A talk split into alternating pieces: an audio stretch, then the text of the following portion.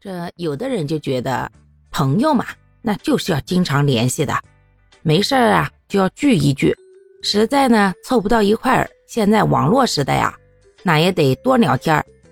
这样啊才能算是朋友。如果三天不聊天儿，五天不回话，十天半月玩失踪，就要彻底的从自己的朋友名单里给他删除了，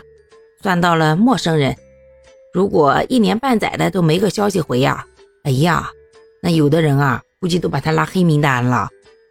就觉得这样的人太不把自己放心上，这种朋友没意思。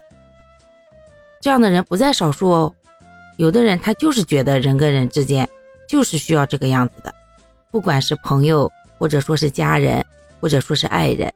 就是喜欢没事聊一聊啊，而且呢，他们也真的会有那么多的话聊。能够聊到很晚很晚，我个人把这种朋友称为那种连体阴型的，就是天天喜欢连在一起的，片刻分开啊都会觉得不舒服。